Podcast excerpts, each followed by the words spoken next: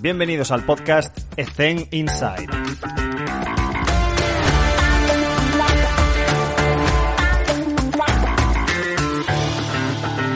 Muy buenas a todos y bienvenidos un día más a Ethen Inside. Está con nosotros Enrique. Enrique, ¿cómo estás? ¿Cómo te encuentras? Muy buenas, Alex. Pues súper contento de estar aquí hoy contigo. Perfecto, tío, es un placer tenerte con nosotros.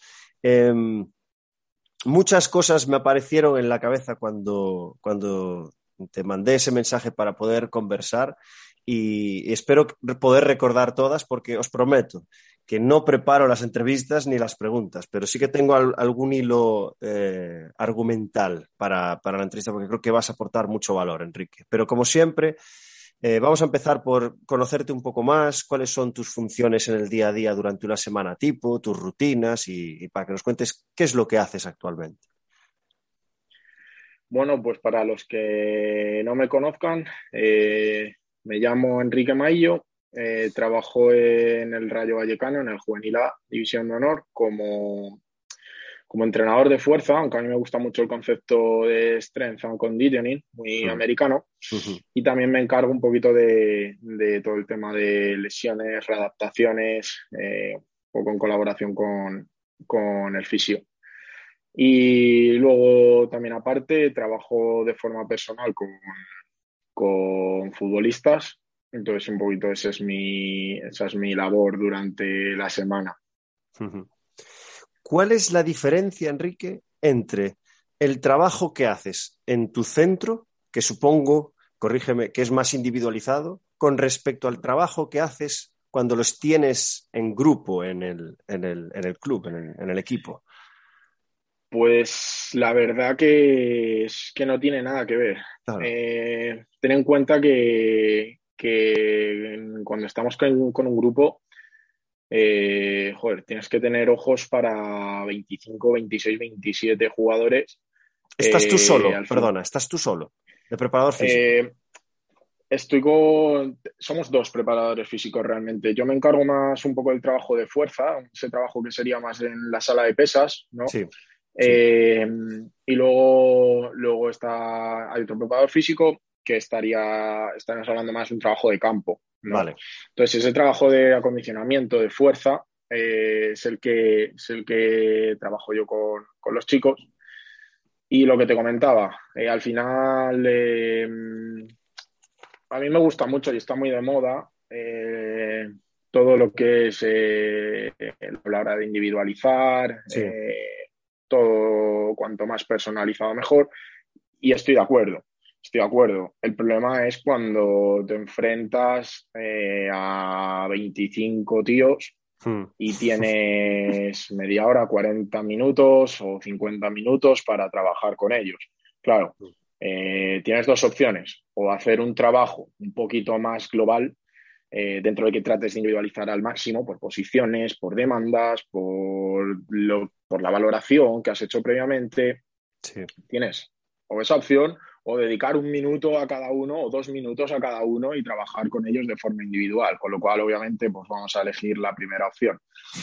Eh, ¿qué, nos, qué, qué, qué, nos pasa con esto? Pues que, claro, que al final tienes que tirar de grupos, tienes que tirar de, de, de un poquito cosas en común que encuentres en jugadores y, y, esto, eh, en todo el tema de los entrenamientos personales o el trabajo un poquito más, más individual con el jugador, estaríamos hablando de, joder, vas a cuchillo, ¿no? O sea, tienes una valoración, tienes unos datos del jugador, conoces al jugador perfectamente, conoces sus demandas, sí. hilas muchísimo más fino y eh, al final, joder, mm, eres muchísimo, muchísimo más, más eficiente en, en el tiempo que trabajas con, con él.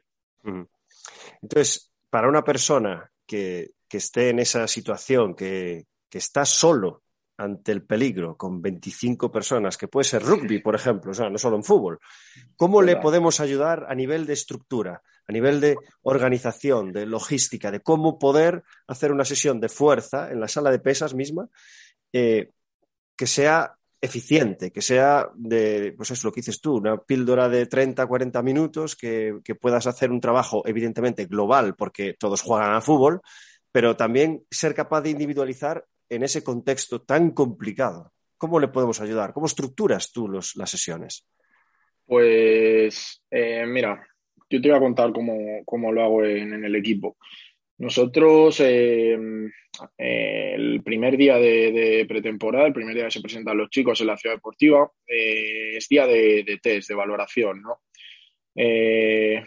bueno, te tienes que pegar la paliza, porque claro, son veintitantas valoraciones, pero de ahí ya sacas unos patrones comunes que normalmente te encuentras en el fútbol, ¿vale? Eh, cadenas posteriores, eh, gente con problema de movilidad en los tobillos. Entonces, eh, yo normalmente lo que hago es elaborar un, un trabajo más individualizado, ¿vale? Se les da ese trabajo a los jugadores, se les enseña y esos jugadores son responsables de realizar ese trabajo. Porque luego en la sesión con grupo, normalmente trabajo con postas y me dedico un poquito más a trabajar eh, fuerza eh, con un carácter más global. Tiro mucho de, patrones fundamentales. Eh, al final volvemos a lo mismo. Es imposible individualizar con veintitantos jugadores. Hmm. Mm, al final tienes que tirar, pues eso, de postas o de grupos o mm, llámalo como quieras. Sí. Pero pues es un poquito, ¿no? Llevan tanto su trabajo individualizado como ese trabajo común de fuerza que el propio deporte del fútbol lo demanda, con lo cual es un trabajo que yo interpreto que lo deben de, llevar todos. Y utilizas, porque esto me lo dijo Paco, que, que, yo este año lo estoy empezando a implementar de vez en cuando, cada semana cambio un poco el sistema de, no solo la forma de entrenar, sino el, el sistema de, pues hoy vamos a estar por parejas y uno le está perturbando al otro, ¿sabes? No he llegado todavía al punto del consejo que me dio de en el press de banca, ah, le quitas un disco. Todavía no he llegado a ese nivel de confianza, pero, pero sí que he intentado, he probado positivamente utilizar en alguna sesión, oye, Hoy hacemos este trabajo fundamental. No hay individualización, sí que lo hay, por ejemplo, en las cargas, en los pesos. Eh, si hoy te molesta la rodilla, pues en vez de este ejercicio con perturbación, pues lo haces así. Esto sí, pero esos son detalles que siempre hacemos en todas las sesiones. No a nivel, tú tienes esto, esto y esto. Entonces, utilizas esto, la posibilidad de depender de ellos para que por parejas o por tríos se ayuden a realizar el ejercicio, porque eh, por lo que he visto, tú también defiendes este tipo de entrenamiento de complejidad, de, paradigma, de la, o sea, de complejidad, de trabajo coadyuvante en el campo y todo esto. ¿Cómo, lo ves esto? Me hace gracia lo del trabajo coadyuvante, muy, muy cirulo, ¿no? Sí, sí, sí. Eh, sí. Bueno, luego si quieres hablamos de, porque al final ahora, ahora te respondo. Hasta el final creo que, actualmente hay un, por lo, mi experiencia lo hice, eh, que es poca, pero bueno, me he dado cuenta de esto. Em, creo que hay eh, un problema en el que eh, se intenta llamar a lo mismo de muchísimas formas. Y según el autor lo llama de una manera, según otro autor se llama, lo llama de otra, al final todos estamos hablando de lo mismo y hay como una especie de guerra entre no, yo tengo razón, no, esto es así, esto es así. No puedo estar más de acuerdo. Estamos hablando de lo mismo, ¿vale? Eso por un lado, ¿vale? Que es que justo he oído lo de coadyuvante, que yo, fíjate, yo estudiaba Seirulo y, vamos, para mí es un referente, ¿no? Si me está oyendo, pues, mm, Paco, de verdad que he aprendido mucho contigo. Pero creo que, que actualmente está ese problema, ¿no? De nomenclaturas, 300.000 tipos de nomenclaturas para un solo concepto y entre medias toda la guerra que se genera alrededor. Eh, perdona por el inciso. Lo de trabajar por parejas, trabajar por tríos, yo lo uso mucho. Eh, sobre todo lo uso bastante en las sesiones de habilidades de movimiento, ¿vale? Que las tenemos más en, las, hacemos en campo. Eh, a mí me gusta que los chicos tengan conciencia de lo que están trabajando. A mí no me vale por ejemplo, está muy de moda ahora todo el tema de los wall drills y tal. A mí no me vale que un jugador haga un wall drill por hacerlo. O sea, ellos tienen que saber lo que están trabajando. Y si estamos trabajando unos rangos articulares óptimos, yo no les voy a decir, chicos, hoy vamos a trabajar estos rangos articulares óptimos, la cadera 90 grados. No, yo les voy a decir, chavales, Si, si la rodilla me la subís a esta altura y ese ataque al suelo es, eh, eh, es fuerte, ¿vale? Eh, vamos a ser más rápidos, vamos a acelerar mejor, ¿vale? Entonces, ¿para qué uso lo de las parejas? Porque normalmente uno de la pareja mira al compañero mientras está ejecutando el ejercicio y puede ser capaz de corregirle. Es decir, no, no, eh, fulanito, esta, rodilla un pelín más alta, este, este tobillo bloqueamelo más, está preparado para atacar. A mí eso me parece la hostia, o sea, eh, es difícil de conseguir, es difícil, no a todos les pica el gusanillo, hay gente que, pues bueno, coge, lo hace, le manda, venga, lo hago y fuera y me lo quito y para adelante. Sí. Pero sí que joder, eh, cuando veo a dos o tres que, se, no, no, es que esta rodilla, no, no, te falta un poquito, joder, digo, mira, mm, eh, sirve para algo esto, ¿no? Entonces, en referencia a eso, de parejas, tríos, lo uso mucho en, ese aspecto. Hmm. Em, cuando estabas hablando sobre esto, permíteme que haga un salto, pero después me gustaría seguir con esto, que es para no olvidarme la noticia de Ansu Fati, de que, de que volvió y además volvió con gol, pero las consecuencias de la operación que tuvo, que, está sin menisco, si, si leí bien, eh, ahora mismo, Ansu Fati, ¿cuántos años tiene? ¿19? sí, 19, por ahí, ¿no? 19, 20, por ahí, ¿no? Sí. Bueno, 20 años, ponle, por si acaso. Eh, sin menisco. Entonces, dejando claro que rendimiento no es salud, esto es así, ya lo sabemos. ¿Qué, opinas tú de, tomar una decisión tan, tan, tan grave en el sentido de que esta persona va a tener artrosis eh, para el resto de su vida? ¿Cómo lo ves esto? Eh, claro. Eh, si este contexto, si este contexto a mí me lo presentas en un jugador que aún no es profesional y aún eh, no tiene asegurada esa carrera deportiva, pues eh, te diría, mm, cogería al chaval y le diría, mira, eh, vamos a pensárnoslo dos veces. Claro, estás hablando de Ansu Fati, promesa del Fútbol Club Barcelona, ¿no? Le acaban de dar el 10, se supone que es el heredero de la corona del trono que ha dejado Messi, ¿no? Mm. Eh, con un contrato profesional, con una carrera por delante, internacional, claro, mm, yo cogería en ese caso a Ansu Fati y le diría, mira, si tenemos que sacrificar eh, años de salud mm, por esto, lo vamos a hacer porque mm. tienes todo de cara y, y tú también te has metido solito a esto. O sea, el rendimiento, como tú dices, muchas veces choca con la salud. Pero claro, el éxito en el rendimiento eh, trae muchas cosas consigo y me parece que mm, compensa eh, en caso de éxito el, todo el esfuerzo y, todo, todo esto, por ejemplo, ha pasado Ansu Fati con, con la recompensa que tiene, pues estar al nivel en el que está y al final viviendo la vida que vive y joder, yo creo que ahora mismo dedicarse al deporte y en este caso el fútbol o deportes rey como baloncesto y ser deportista y tal, es que no se me ocurre ninguna, ningún modo de vida mejor, ¿no? Sí, sí, sí. Em, lo digo porque en el altísimo rendimiento, como es este caso, es fácil tomar este tipo de decisiones. ¿Por qué? Porque hay una cantidad de recursos humanos especializados, que, va a haber una comunicación genial que, con el agente, con la familia, con no en este orden, ¿eh? con los servicios médicos, con el departamento del área de rendimiento de Fútbol Club Barcelona, tal, pues claro, se, se crean unas sinergias de, oye, podemos hacer esto, son estas consecuencias, y, pero imagínate en un contexto en el que eh, estamos en un nivel amateur.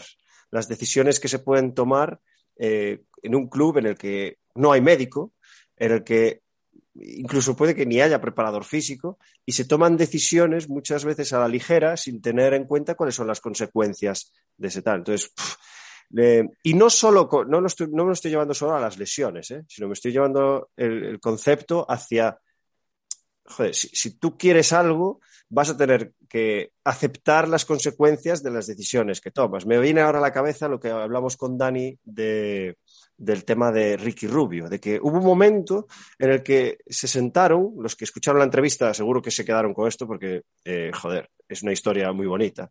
De, entonces se, tuvieron que, se tuvieron que sentar y tuvieron que decir, vale, Ricky Rubio, ¿qué es? Una persona que está en formación y sube con el primer equipo o es un jugador profesional que es el líder en robos de la Euroliga? Porque lo era ese año. Entonces dijeron, vale, hicieron varias reuniones y tal, y al final decidieron que era un jugador del primer equipo y tuvieron que cambiar todos los horarios de los entrenamientos para que Ricky Rubio pudiese ir a, los, entrenamientos. O sea, eh, claro, ahí cuando entiendes la filosofía del club, que es por y para el desarrollo de un jugador, pues, pues lo entiendes. Pero muchas veces, y ya no quiero meterme más en camisas de once varas, se toman decisiones muy a la ligera. No sé si estás de acuerdo con esto, de que no se, no se mira el big picture y, en las consecuencias que traen toda esa serie de decisiones que tomamos, ¿sabes? Yo estoy totalmente de acuerdo contigo, Alex. Eh, pero creo que nuestro papel como, como, profesionales del deporte eh, nos corresponde simplemente el informar al jugador, ponerle en el escenario, es decir, eh, adelantarle todas esas consecuencias que tú me acabas de contar, que posiblemente pueda tener. Y la decisión al final eh, no es tuya. O sea, yo yo por suerte, por desgracia, también lidio semana a semana con lesiones, lesiones graves. Sí. Eh, Hombre, con 25 jugadores como Panó. Yo no puedo. Exacto. Y, yo no puedo, yo no puedo tampoco decir a un chaval, oye, mira, no, eh, no merece la pena, es muy difícil y el sacrificio es enorme. Al final, la ilusión de, ese jugador por superar la lesión y joder, vamos para adelante. O sea, si tú lo tienes claro, yo lo tengo claro. Mi deber como profesional es ponerte en ese escenario. Tú sabes ese escenario, eres conocedor de ello. ¿Quieres iniciar este viaje? Pues yo te voy a acompañar. Y ahora mi tarea como profesional es eh, llevar el proceso de readaptación, ese viaje del que estamos hablando, de la, menor, de la, de la mejor forma posible. Sí y con la mayor profesionalidad posible. Hmm. Eh, pero ahí se acaba mi, tarea. O sea, yo no puedo tampoco coger y convencer a un chaval para que haga esto o no haga lo otro. Desde luego tiene que ser intrínseco. esa, esa persona que va a llegar a pesar de ti, eh, tiene que tener esa motivación intrínseca y no depender de, cosas externas, focos externos. Pero es que lo, que acabas de comentar yo lo suscribo totalmente, pero añadiría y haría este pequeño cambio por, la experiencia que he vivido de todos estos años, que es, eh, empezaste la frase diciendo, a ver, como profesional, yo la empezaría, mira, como persona, como persona, primero te diría, eh, al preparador físico que nos está escuchando, estás jugando con los sueños de tus deportistas. O sea, no estás solamente entrenando gente. Estás, muchas, muchas de las personas, a ver si, si, si al final, a ver si estás en un club amateur, no, pero si te llegas a, o bueno, puede que sí, pero tú piensas que si, si estás ya en cierto nivel y, hay gente peleando por su sueño, tío, estás entrenando a gente que se está jugando su sueño y poder llegar, que ya sé que llega muy poca gente. Pero tener eso en la cabeza creo que ayuda a relativizar decisiones y a tratar primero a personas y luego a profesionales del deporte. Es, mi opinión. Yo la comparto totalmente. Eh, el problema es cuando, cuando, y me ha pasado, ¿eh? cuando el jugador pone por encima lo profesional antes que lo personal. O sea, es decir, eh, yo he tenido He tenido lesiones que no las he visto nada claras. Hmm. Eh, encima también un poquito por edad o por situación en el club o por... Joder, yo realmente pensaba, uff, mm, lo veo difícil, o sea, lo veo difícil, pero ellos lo ven tan claro y a mí incluso me lo hacen ver, claro, también. Sí, o sea, porque sí, sí, uno-. Yo, yo, yo, lo- yo estoy con ellos día a día y, lo, y paso los momentos malos, paso los dolores, paso los lloros, paso las frustraciones. Esto es duro, ¿eh?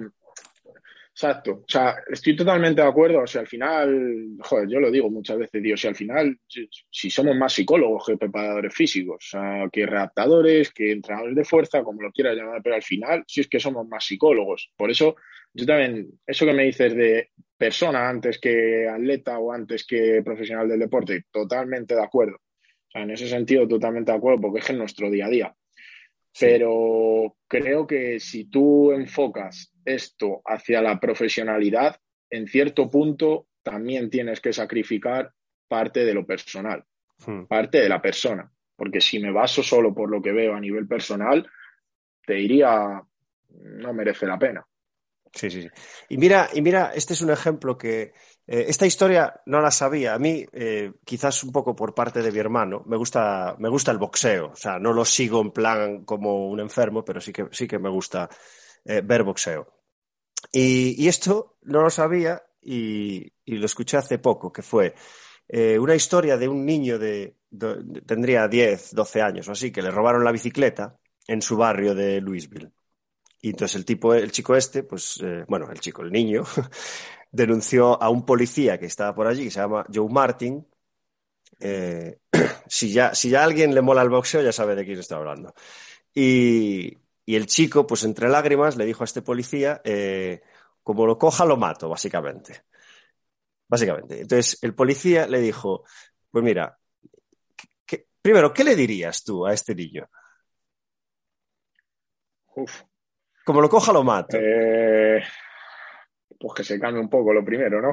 Pues este le dijo lo opuesto. Le dijo, si te vas a meter en problemas, mejor que empieces a boxear y aprendas a boxear. Bueno, pues esta persona es Mohamed Ali. ¿Sabes? Y lo contaba en una entrevista eh, como, a ver, evidentemente que es multifactorial, joder, pero estoy seguro de que, y cómo lo contaba, esto, esto fue un disparador, ¿sabes? De, de una cosa personal, cómo se lo llevó a lo profesional, ¿no? Entonces, es, es como el efecto mariposa, ¿no? O sea, eh, una pequeña decisión puede cambiar el, el devenir de, de- Por eso creo que es muy... Soy pesado, lo sé, lo siento, vamos a cambiar de tema ya, pero ser conscientes de que estamos jugando con los sueños de nuestros deportistas y que cualquier pequeña cosa que digas va a provocar una consecuencia positiva, neutra o negativa en esa persona. O sea, que cuidado con lo que decís, cuidado con lo que hacéis. Y ser Totalmente. siempre con lo que hacéis. Totalmente. Y añado una cosa. eh, es que los sueños del deportista, normalmente cuando estás tan apegado, ¿no? Porque, joder, a mí muchos me lo dicen. Dice, bueno, me lo dice mi novia sobre todo. Eh, pasan más tiempo con ellos que conmigo. Digo, ya, ya, ya lo sé. Entonces, joder, al Mm. final los sueños de ellos acaban siendo los tuyos. O sea, yo, joder, ver el día de mañana debutar delante de 30.000 o 50.000 personas a, a un jugador con el que yo he trabajado y con el que me siento muy identificado en ese desarrollo que ha tenido, pues al final es mi sueño también. Y esa es Mm. la motivación del día a día, ¿no? Mm. Y nada, simplemente eso. Eso demuestra que eres un buen profesional. Cuando, cuando los, los dos objetivos se unen en, en las dos personas es, un- es un buen síntoma.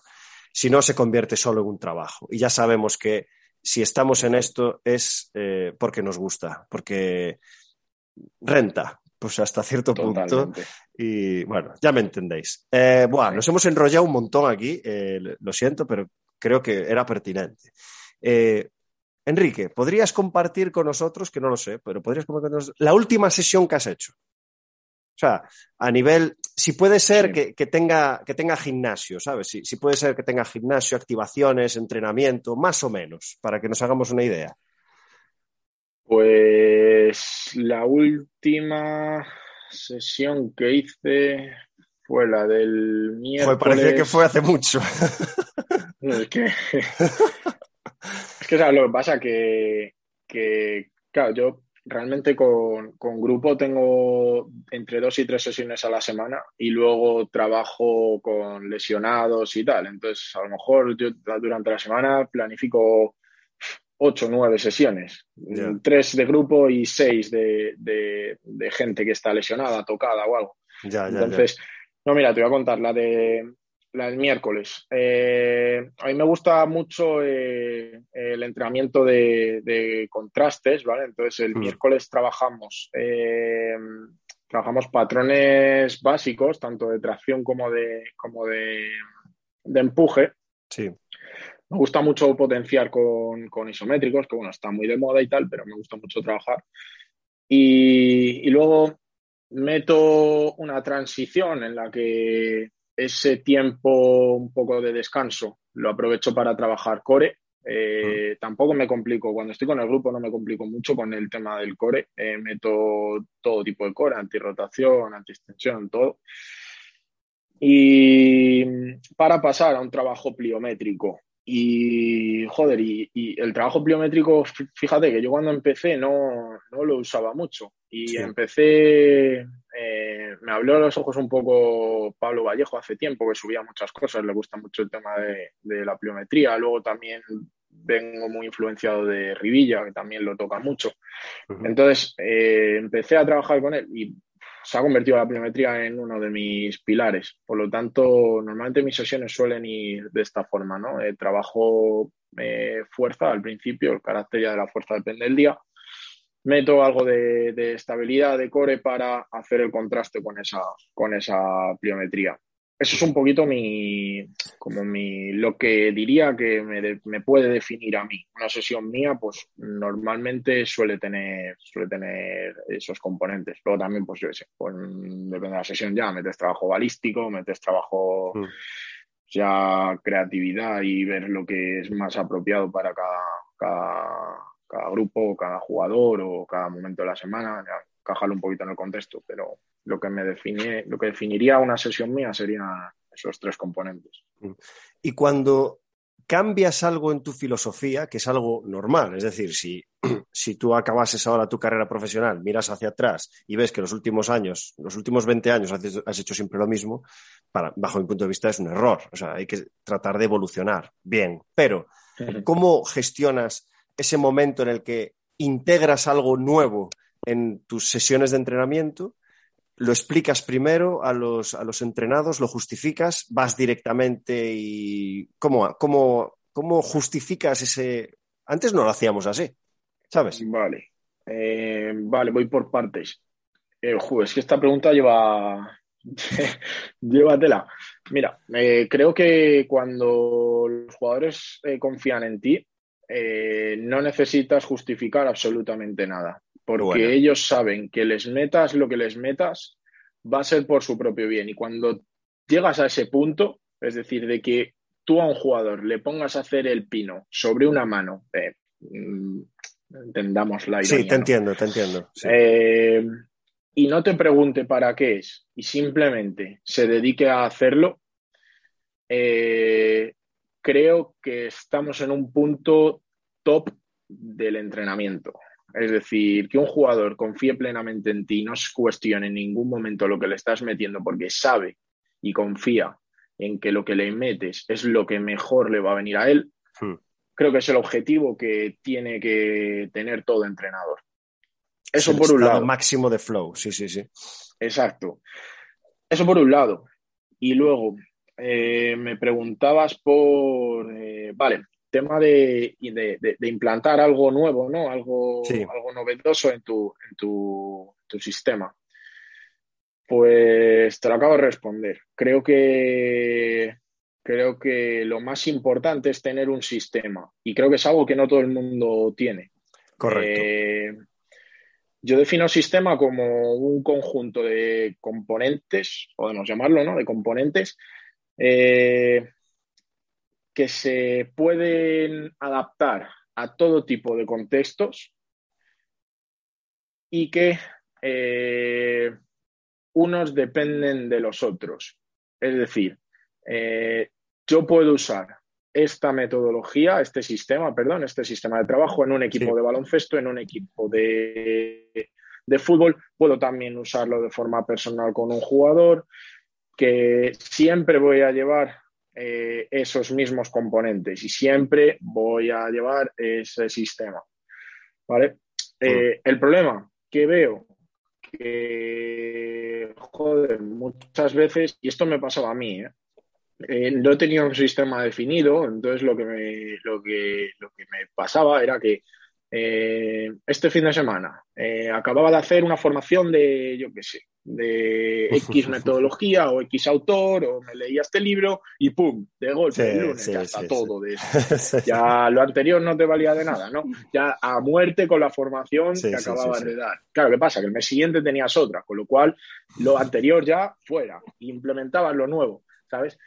Claro, a mí yo entendí que, que por ahí no íbamos bien porque a las cosas hay que darle su tiempo. Ibas así, como, como iba yo, que iba así también. Exacto, exacto. Y yo creo que un poco a todos nos ha pasado, hasta que coges, pones todo sobre la mesa y dices, vamos a ver, eh, este es mi sistema y esta formación, de esta formación voy a coger esto, ¿no? Y lo voy a implementar aquí, pero el sistema va a seguir siendo el mismo. Lo único que va a ser un complemento más es como lo que dicen de la caja de herramientas, ¿no? Tú tienes tu caja, que es tu sistema, y de ahí vas cogiendo esta herramienta me gusta, pues la meto, esta herramienta la uso, pero la caja siempre es la misma y tú con tu caja vas a todos los lados.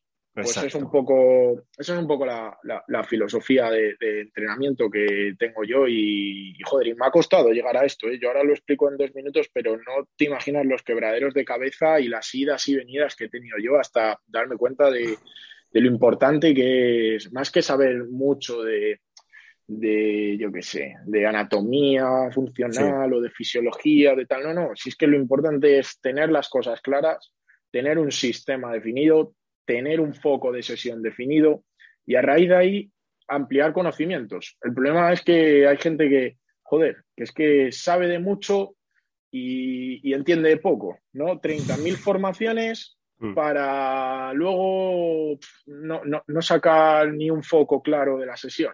Entonces, es un poco también, creo, el problema que me ha pasado a mí y, que ocurre actualmente. O sea, Doy fe. Eh, me ha pasado a mí y Gerard Moras decía, somos lo último que aprendemos y, tener cuidado, porque es que es literal, o sea, lo que, has comentado me ha pasado y, seguro que a mucha gente que te ha escuchado le ha pasado seguro, porque no es fácil lo que acabas de decir, ¿eh? o sea, tener tu propio sistema y ser capaz de cuando aprendes algo nuevo, integrarlo y que tenga sentido, no es, no es, fácil, no es fácil. Y a mí me ha costado un huevo, no solo el de básquet, sino también el de Zen, de, de, cómo sistematizar los entrenos, porque evidentemente todos los entrenadores que tenemos entrenan diferente y los, y los, y los clientes lo perciben, que entrenan diferente, pero hay que tener una cierta sistematización del entreno para que todos vayamos a una. Y luego tú eloge, eh, escoge los métodos que quieras también influenciado por el cliente. Porque tú puedes pensar que esto está muy bien, pero si no te lo compra porque no solo sabes vender, pues, pues habrá que probar otra cosa. Y enlazo con, lo primero que dijiste, la confianza. Vale, ¿cómo generas esa confianza con, con los chavales? Porque me imagino que, claro, cuando, cuando llevan mucho tiempo contigo, claro, pues, pues tienes mucho tiempo para vender y poco a poco, pues ir metiendo cada vez más fichas en esa mochila de la confianza. Pero cuando estás en un equipo que llegas nuevo, ¿cómo, cómo, empiezas a venderte? Literalmente. Eh, pues mira, volviendo a lo de antes, Aquí sí que creo que es más importante que nunca el tema de entender que no estás trabajando con, con máquinas ni con productos, sino que estás trabajando con personas. Eh, yo creo que un poco pues, en este mundo, ¿no? De, sobre todo el fútbol, está tan idealizado y tal, y al final solo, solo lo que se muestra es la, cara de fuera, ¿no? Hmm. Dentro es otra cosa totalmente, cambia por cambiar de forma radical, ¿no? La realidad. Entonces yo creo que cuando, cuando de verdad eh, te muestras como persona y ellos se dan cuenta y empiezan a abrirse y, y se dan cuenta de que, de que tú lo único que quieres es lo mejor para ellos y que inviertes tiempo y sacrificas mucho, todo por su bien, eh, yo creo que es la base de todo. Luego también, joder, es que es, es complicado, ¿no? sabría cómo explicártelo. Cada jugador es un mundo. Hay algunos que les tienes que entrar por aquí, a otros les tienes que entrar por allá. Hay, hay algunos que eh, eh, yo qué sé, te, yo voy a dar un consejo, ¿Me, permites, ¿me permites dar un consejo? Yo voy a dar uno. No discutas, tío. No discutas nunca, vas a perder. Porque si, pierdes, perdiste la, discusión. Y si ganas, has perdido también porque has herido el orgullo de tu deportista. Y me lo llevo solo con el deportista, ¿eh? no solo con mm, staff y, con familia y con pareja. O sea, estoy hablando solo de deportistas. No discutas, tío. Vas a perder siempre. Intenta, intenta escuchar, no pensar en la respuesta de lo que está diciendo. Intenta escuchar activamente intenta analizarlo, digerirlo, pensar por qué te está diciendo eso, porque evidentemente es una emoción. Piensa que las personas son emociones andando y, pensando y, hablando. Entonces, te está lanzando una emoción. ¿Por qué sientes esa emoción? Vale, ¿cuál es tu contexto? Sácale preguntas, no le respondas, pregúntale. No, te mojes, pregúntale. ¿Y por qué piensas así? ¿Y por qué estás en esta situación? ¿Y por qué te sientes así?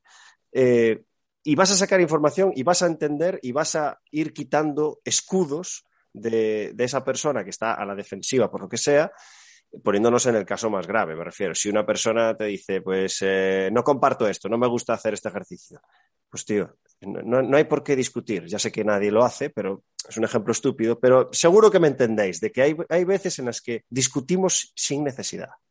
Estoy seguro. Totalmente. y yo he tenido, vamos, y tengo actualmente casos de, de jugadores que X ejercicio lo, lo tachan ya de su lista y no hay forma. Y vamos, mm, compensa mucho más el buscar un ejercicio que quizá no te aporte justo lo que quieres, pero por lo menos te lo va a hacer con ganas y te lo va a hacer a gusto, que no obligar a alguien encima, pues eso, tener una, un encontronazo con él y al final, claro, como como tú eres el preparador físico y de alguna forma ellos tienen que, mm, entendámoslo, eh, obedecer, al final lo van a hacer, ¿no? Al final lo van a hacer. Pero ese ejercicio no va a valer de nada. O sea, lo van a hacer por hacer, lo van a hacer para que te calles y, y para que les dejes en paz. Con lo cual no vas a sacar nada. Entonces, en ese sentido estoy de acuerdo, sí, totalmente. Un militar eh, le escuché en una, una, charla que dio, no sé a quién, lo escuché por YouTube. Eh, bueno, llevaba muchísimos años ¿no? en, el servicio. Y, y, él era líder de, pues, no sé, de, un grupo de soldados. Y cuando, cuando llegó a esa posición, eh, su, su par, que llevaba mucho más experiencia que él, le dijo, estoy suscribiendo lo que dijo este tío, o sea, le dijo, tienes que saber mandar. No, perdón, perdón, tienes que saber cómo mandar. Y, le dijo, saber ya implica la de Dios, porque tienes que saber mucho. Saber mucho, es decir, conocimientos, información, saber el contexto de cada uno, tal. Porque la gente se va a levantar y te va a poner la mano en la cabeza saludándote, de forma obligada. Pero tienes que intentar que la gente quiera hacerlo. Lo va a hacer igualmente, pero tienes que intentar que la gente quiera hacerlo. Entonces, saber cómo mandar. Primero, saber, coger mucha información y saber mucho, tener mucho conocimiento. El cómo. Es importantísimo saber cómo mandar, pero sobre todo el cómo mandas. El cómo mandas está influenciado, eh, a ver, en el ejército es diferente, pero cómo mandas en un equipo de 25 personas tiene que ser diferente. O sea, tú para ser justo tienes que tratar de forma diferente a cada una porque si no, no estarías siendo justo, porque no sabes el contexto de cada persona, ni los sacrificios que está haciendo cada persona para poder estar ahí contigo. Y luego el último es el hecho de mandar. Tú tienes una posición, como has dicho perfectamente, jerárquica sobre ellos y más en formación, en los que tienes una autoridad que, sobre todo los jóvenes, mm, no, no pueden, eh, no pueden luchar contra eso. Entonces tienes que saber regular muy bien ese poder, porque se te ha dado un poder que no te has ganado, sino que te lo han dado, pues tienes que intentar ganártelo. Y esta charla eh, me, pareció fantástica porque el saber cómo mandar, eh, atendiendo al saber, al cómo y al mandar, parece fácil, pero es complicadísimo.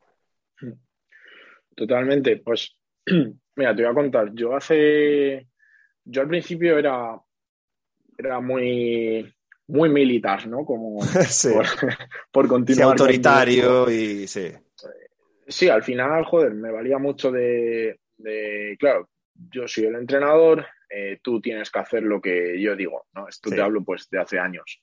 Eh, fíjate que lo he pensado mucho y no me acuerdo quién me dijo esto, pero eh, la clave está cuando es el jugador el que se preocupa de hacer bien el ejercicio y no tú que preocuparte mm. porque él lo haga bien. O sea, es decir, cuando ellos entienden que el ejercicio es por su bien y que tú eres un compañero de viaje que le está ayudando para subir, que tú no ganas nada con que te haga 10 eh, repeticiones o 12 o 15, que si, que si quiere engañar y hacerlo mal o no hacerlo o escaquearse o lo que sea, que es que a mí me va a dar igual.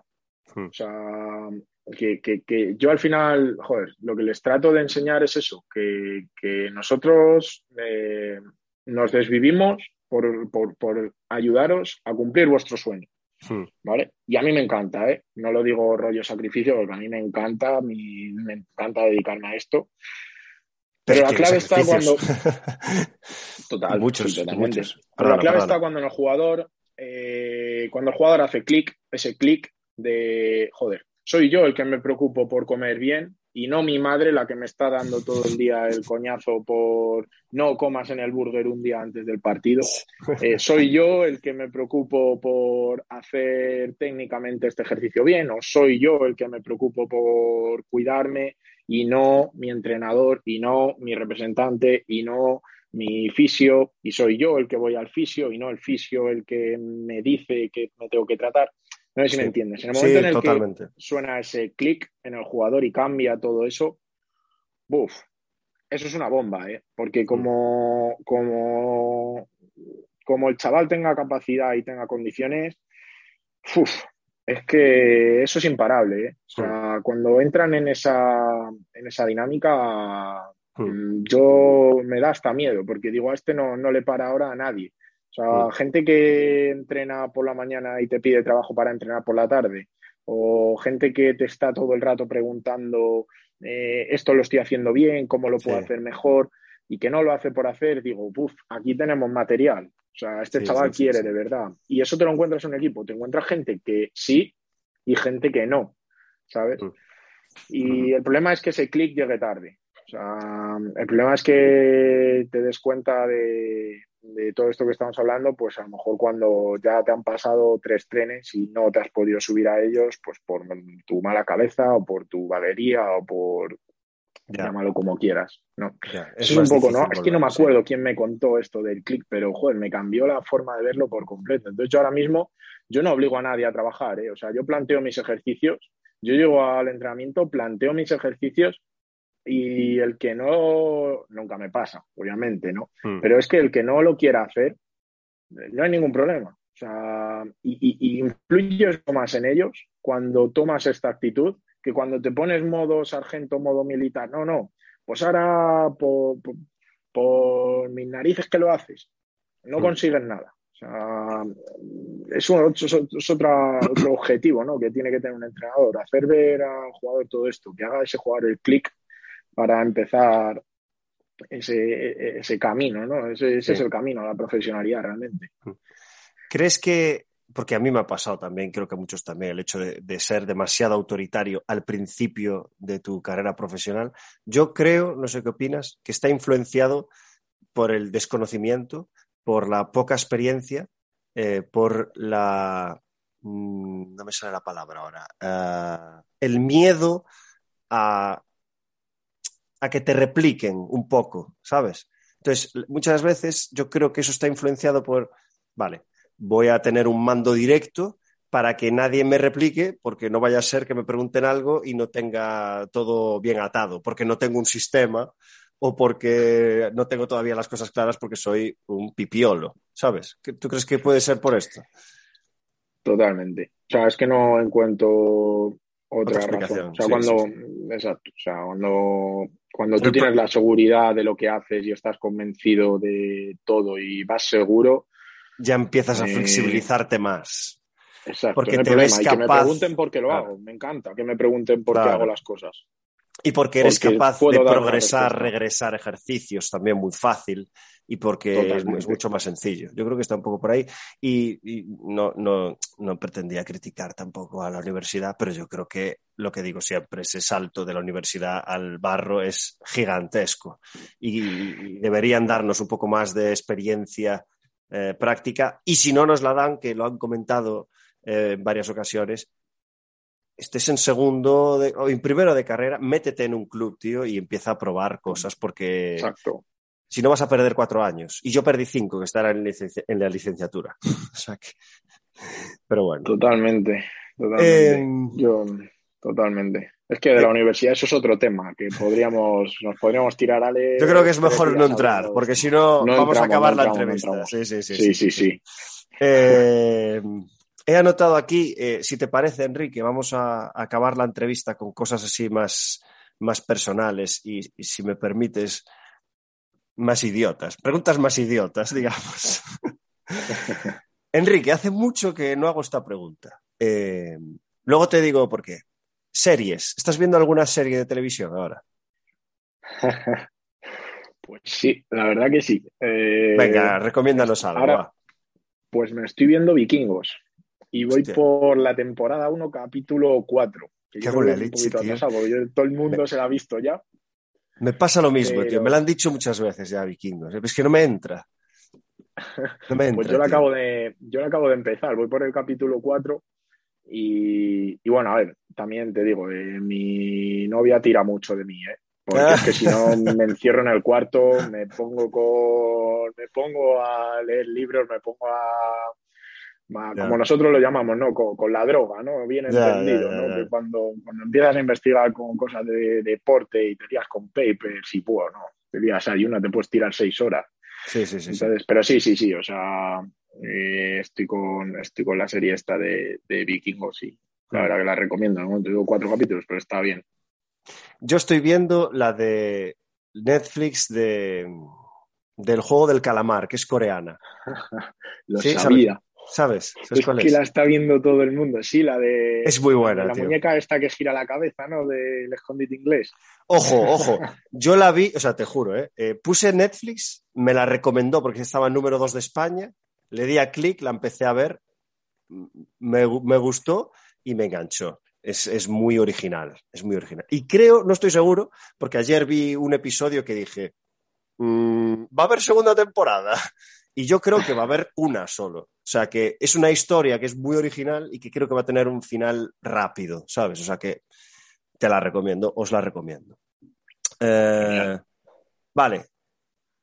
Luego, el tema de sueldos. Te voy a preguntar varias preguntas y tú responde lo que quieras, ¿vale? Porque no quiero hacer sentir incómodo a nadie y que sepáis que esta pregunta se la voy a hacer a todo el mundo a partir de ahora. ¿Puedes decirme tu sueldo actual, tu sueldo mínimo en tu historia o tu sueldo máximo en tu historia de la carrera deportiva? Uf, uf. Lo que tú quieras. Eh, Sabiendo pues que sueldo, te lo voy a preguntar a todo el mundo a partir de ahora. esto, esto es un poco la resistencia, ¿no? Un poquito sí, Digo yo. un poquito sí. que, mm, Pero no metemos el sexo en la ecuación de momento.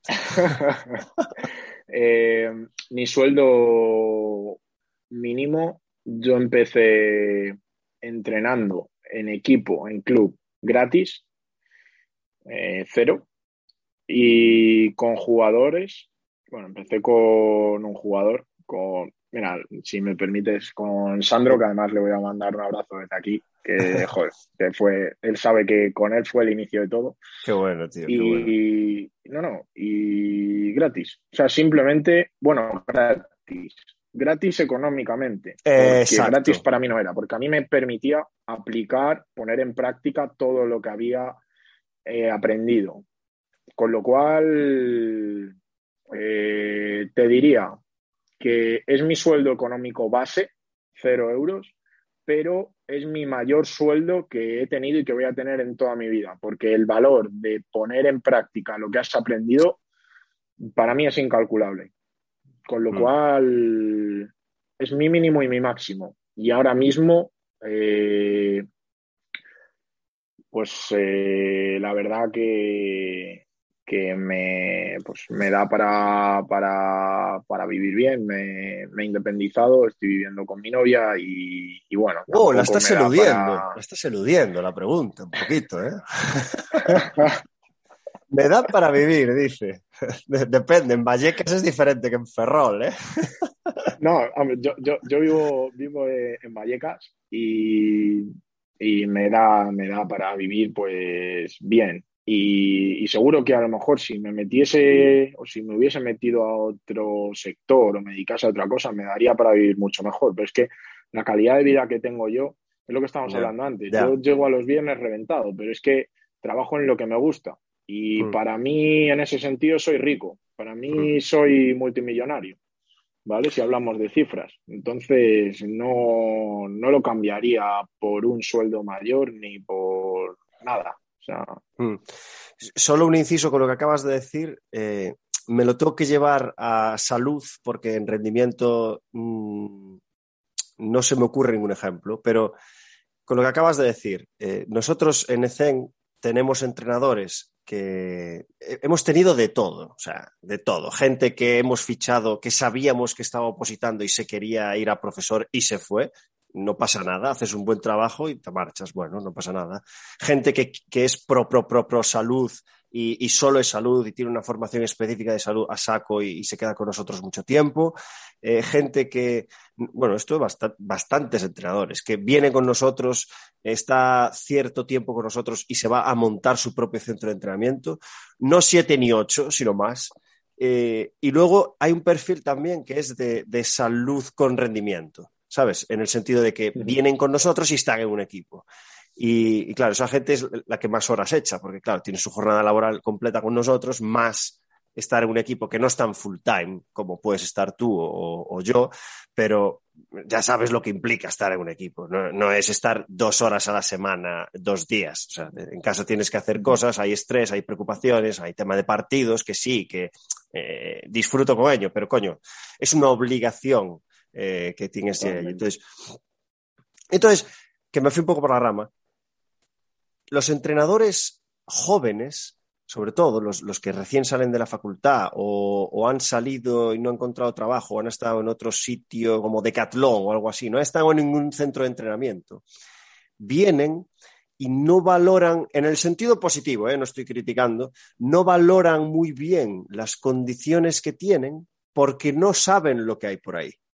En cambio, cuando fichas a alguien que tiene treinta y pico, treinta y largos y ha estado en dos, tres centros de entrenamiento, vienen, esto se ve mucho en las reuniones grupales, ¿no? Eh, claro, valoran muchísimo lo que hay porque saben lo que hay y lo comparan con el resto. Entonces, en este sentido, pues en rendimiento, claro, eh, lo que decías tú, ¿no? Yo estoy trabajando X horas a la semana, pero luego llega mi tiempo de ocio el fin de semana y me encierro en mi habitación a leer papers porque es mi ocio, ¿sabes? No sé, si, no sé si es el tuyo también, pero es, es mi ocio, entonces le dedico tiempo y, y, mi pareja, que me pasa igual, me dice, cierra eso ya, vamos a dar un paseo, vamos allí, y ya, venga, va. Y, y, yo estoy haciendo un podcast, estoy haciendo cualquier cosa, ¿sabes? Que el otro día, por cierto, entró una entrevista a mi novia, pero bueno, con, con Guillermo, en la que subí el, el viernes pasado. Pero, joder, eh, es eso, ¿no? Que de, sobre todo desde el principio, cuando estés en INEF, intentes ver muchas cosas primero, para saber lo que hay y segundo, para beber de muchas fuentes, porque cuanta más información tengas, mejores decisiones vas a tomar en el futuro. 100%. Es lo que, es lo que me ha pasado, lo que me pasa y lo que veo que, que, la gente da por sentadas muchas cosas que, es que no has visto mundo todavía, no, no, sabes lo que hay por ahí y lo que queda. Entonces, eh, para acabar, antes comentabas que leías mucho. Pues venga, cuéntanos. ¿Qué te, qué te ha influenciado especialmente? Pues, y además lo has dicho perfecto, leía mucho, porque ahora, joder, ando de tiempo, ando de tiempo escaso, porque, porque, joder, llevamos una, pero, pues a ver, eh, principalmente, eh, uf, Mm, por un lado, yo creo que eh, me abrió un poco los ojos eh, tema Exos, Mark Verstegen, eh, con, bueno, en el caso de, bibliografía, eh, el libro este de Everyday is Game, Day, mm, mm. Eh, típico, ¿no? Lees a Boyle, a lo mejor más si, si, vamos un poquito a la rama anatómica, vías anatómicas de Myers. Mm. joder, también tengo pendiente, lo que pasa que es, es que es eterno, Alex. Me imagino que tú lo habrás hecho un vistazo el libro de Sharman, 500 o 600 páginas. Lo, lo, tengo, pero no lo he leído entero. He ido, el libro consulta. Libro consulta. Es imposible, o sea, totalmente. Es que es, o sea, a mí me encanta, lo que pasa que es que pues, voy a, ahora por cada página, o sea, es que es cada, cada página es oro. Hmm. Entonces, o sea, es el libro interminable. O sea, no es problema de que sea aburrido, sino de que hay tanto en cada página. Pero bueno, un poco eso. Eh, luego, es que no sabría qué, decir. Bueno, ya, también pienso has dicho varios, ¿eh? Sí. Y luego, sobre todo, lo que, no ha salido mucho, ¿eh? No, no, lo han citado mucho el de Sarman. El resto sí, pero este no ha salido. De hecho, creo que es la primera vez que lo recomiendo. O Ignacio, Ignacio González lo recomendó, lógicamente. Es verdad, Ignacio lo recomendó. Y yo sobre todo lo que más, o sea, está muy bien, o sea, hay que tener una base, ¿no? De, lectura y tal, pero sobre todo, fíjate, yo ahora leo menos e investigo más, o sea, en el sentido de, eh, tengo dudas sobre, sobre X y me voy a PubMed, empiezo a buscar eh, estudios, metaanálisis, eh, pregunto al uno, pregunto al otro, investigo, mm. ¿no? Eh, saco conclusiones, me lo apunto, lo pruebo, lo traslado a la práctica. Yo creo que ahora mismo estoy un poco en ese punto y, y, hombre, yo creo que hay, hay, son como los básicos, ¿no? Los que te acabo de citar, pero pienso que tiene mucho, mucho más valor el tema de eso, de la de, aprender por ti mismo y de tener esa curiosidad. Ahí es cuando realmente yo creo que, vas, a, que vas a quedarte con, cosas y vas a sacar eh, cosas productivas para, tu entrenamiento, para tu sistema o para tu día a día. Perfecto.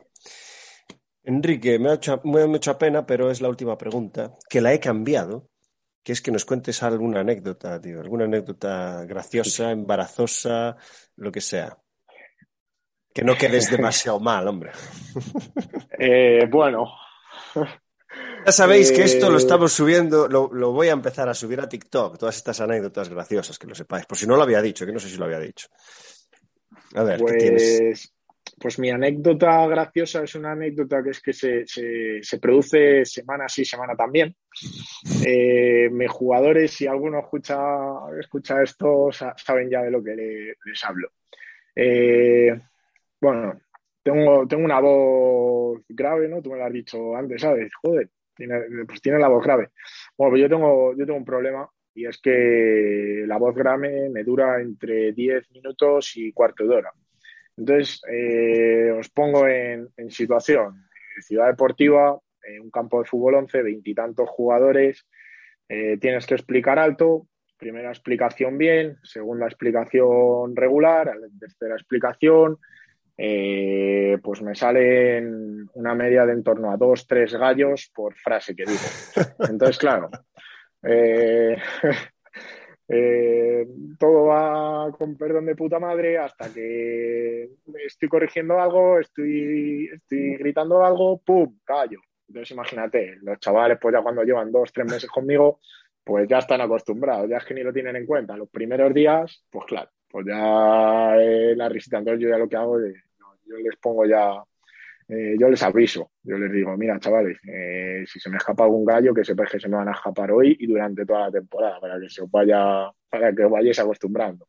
Y sí, sí, o sea, temporada tras temporada no, no cambia. O sea, esta temporada igual. Yo empecé en, agosto diciendo, a ver si, a ver si me voy a tomar un, un caramelo de estos antes, Nada, no, no mm. tiene, ¿Cómo se llamaban estos? Ricola, puede ser. Algo así. Los Ricola de esos. Nada, yo ni aunque me tome la caja entera. O sea, estoy a los 10 minutos de entrenamiento, estoy ya con, con los gallos. Entonces, bueno, pues es un poco. pero bueno, así es, ¿no? Es algo, todos tenemos ahí nuestras taras, ¿no? la mía es esta. Yo es que soy de campo pequeño y, en, espacio cerrado, entonces no tengo ese problema. Pero igual, igual te interesa, es que me apunté a clases de canto, tío. Eh, Sí, sí, sí, sí, flipa, flipa. Esto creo que no lo dije tampoco. Eh, estoy apuntado en la Escuela de Música Moderna de Girona, pendiente de que haya una plaza, porque me apunté en septiembre, pero claro, resulta que las matrículas se habían hecho, eh, no sé si era en mayo o en junio, entonces llegué tardísimo. Estoy esperando a que alguien salga para yo entrar. En grupos de tres y, técnico, ¿eh? No, nada de mierdas de coros ni, ni cosas de estas, de música clásica ni nada, sino. Y joder, pues igual igual te ayuda, tío, apuntarte a clases de, de, canto. Pues eh, si, si, me envían la solicitud. Parece una coña lo que estoy diciendo, pero igual, igual te ayuda, no, no, o sea, yo la verdad que es un problema que, tengo que, solucionar, porque, bueno, si, si el día de mañana, imagínate, yo qué sé, en un equipo profesional, el primer día, pum, gallo, pum. Bueno, estás, estás en un equipo profesional ahora. Hostia, sí, pero... Se le, puede llamar, aunque sean jóvenes, se puede decir que estás, estás en un club profesional. Sí. Pero al final, yo qué sé, joder, es que el salto que hay de un sub-18, que es eh, donde estoy trabajando, a un equipo a lo mejor de primera, ¿no? El primer equipo, yo creo que cambia mucho, cambia todo por completo. ¿Tú crees? Cambia todo por completo. ¿Qué cambiaría? ¿Qué cambiaría? Eh, Desde luego, de pues tu forma de trabajar cambiaría mucho. De mi forma de cambiar, de mi forma de trabajar, nada, por lo que te comento, porque yo tengo bien claro que mi sistema es este y probablemente eh, adaptaría cosas, ¿no? Obviamente. Pero, pero de mi forma de trabajar probablemente no tocaría absolutamente nada, seguiría, seguiría con, con lo que tengo y mm. obviamente incorporando cosas nuevas porque nunca terminas de formarte. Sí. Pero. Entonces, ¿qué cambiarías? Eh, pues mira, cambiaría, yo creo, yo creo que el. la presión. De primera los, los, medios, ¿no? Los medios. los medios que tienes para trabajar allí es, es, otro mundo. Ah, vale, vale. Pero eh, los medios de comunicación. que también. bueno, también. También, no, pero los medios que tienes para trabajar en primera división, el presupuesto que tienes, imagínate. Eh, no tiene a mí me pasa con... Con, gente que entrevisto que está en el más altísimo nivel, que, o sea, eh, le, le, he llegado a hacer entrevistas que tenía el visto bueno del departamento de comunicación de, de, prensa del equipo, que después me han tirado porque los malos resultados provocaron que, ¿sabes? Y, o sea, he hecho, he hecho no una ni dos, entrevistas que no he podido lanzar eh, y he tenido que borrar porque me lo han pedido. O sea, imagínate. Sí, sí, y, siendo una mierda. Siendo una puta mierda de, de, podcast, Imagínate eh, marca o, una entrevista que se le haga. Presión, mucha presión. Total. Sí, eso por un lado. Lo que pasa es que también eh, la presión te la puedes tomar de una manera negativa, es decir, que te pueda la presión, o de una manera positiva. Es decir, que esa presión eh, te haga autoexigirte más y, y, no sé, me pasaba también, yo, yo jugaba al fútbol antes también, entonces mm. Eh, a mí los partidos donde te jugaban las cosas, si tenías ese nivel de presión, eran los que más ganas tenía de jugar y los que más eh, me preparaba y los que más motivado salía al campo. Con lo cual yo creo que en ese sentido depende mucho de la persona, pero yo creo que la presión también eh, puede afectar de manera positiva, no es solo negativa. Eh, y luego, ¿qué, ¿qué más cosas cambiarían en un primer equipo? Pues eh, yo creo que también contarías con, un staff muchísimo más amplio, unos servicios muchísimo más... Joder, es que es otro mundo. Yo, la verdad que... puede que hasta, mi sueño, Claro, puede que hasta te llegues a rozar el aburrimiento, porque cuanta más gente hay, más específico es tu, tu trabajo, tu función, ¿sabes? Podría pasar. Totalmente. Pero yo, por ejemplo, hay muchas cosas que, que, en mi cuerpo técnico nos gustaría, nos gustaría hacer, pero al final por falta de infraestructura o a lo mejor por falta de, logística, exactamente, eh, no puedes llegar a ello. Eh, yo creo que tener todo a tu mano y todas las facilidades del mundo para poder hacer lo que quieras, o sea, es que es realmente lo que quieras, o sea, siempre y cuando los resultados estén, porque claro, estás hablando de rendimiento, eh, los resultados siempre y cuando estén, tienes vía libre, con lo cual es que eso es, es que no me imagino ni lo que es, o sea, tiene que ser eh, increíble, ¿no? Entonces, no sé, yo creo que es un poco el sueño que tenemos todos los que nos dedicamos a esto y para eso nos levantamos toda la mañana, ¿no? Para, para seguir un poquito eh, con, con, nuestra ilusión, nuestras ganas y algún día poder, poder trabajar a esos niveles. Perfecto, Enrique. Pues eh, me gustaría que cerrases tú la entrevista por si quieres comentar algo porque no te hice la pregunta correcta, porque no ha salido el tema y quieres comentarlo. Eh, si no, pues simplemente cerrarlo. Prefiero que cierres tú. Así que por mi parte. Pues. Pero espera, déjame agradecerte. Dime, Dije, déjame agradecerte estar aquí.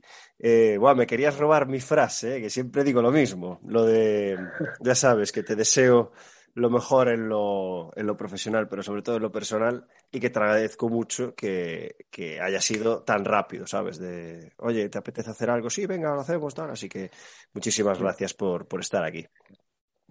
Pues eh, sí que me gustaría terminar con, con una frase de, de, que me impactó mucho además, eh, de un amigo mío, fisioterapeuta, se llama eh, Juan Muro, me imagino muchos le, le conoceréis.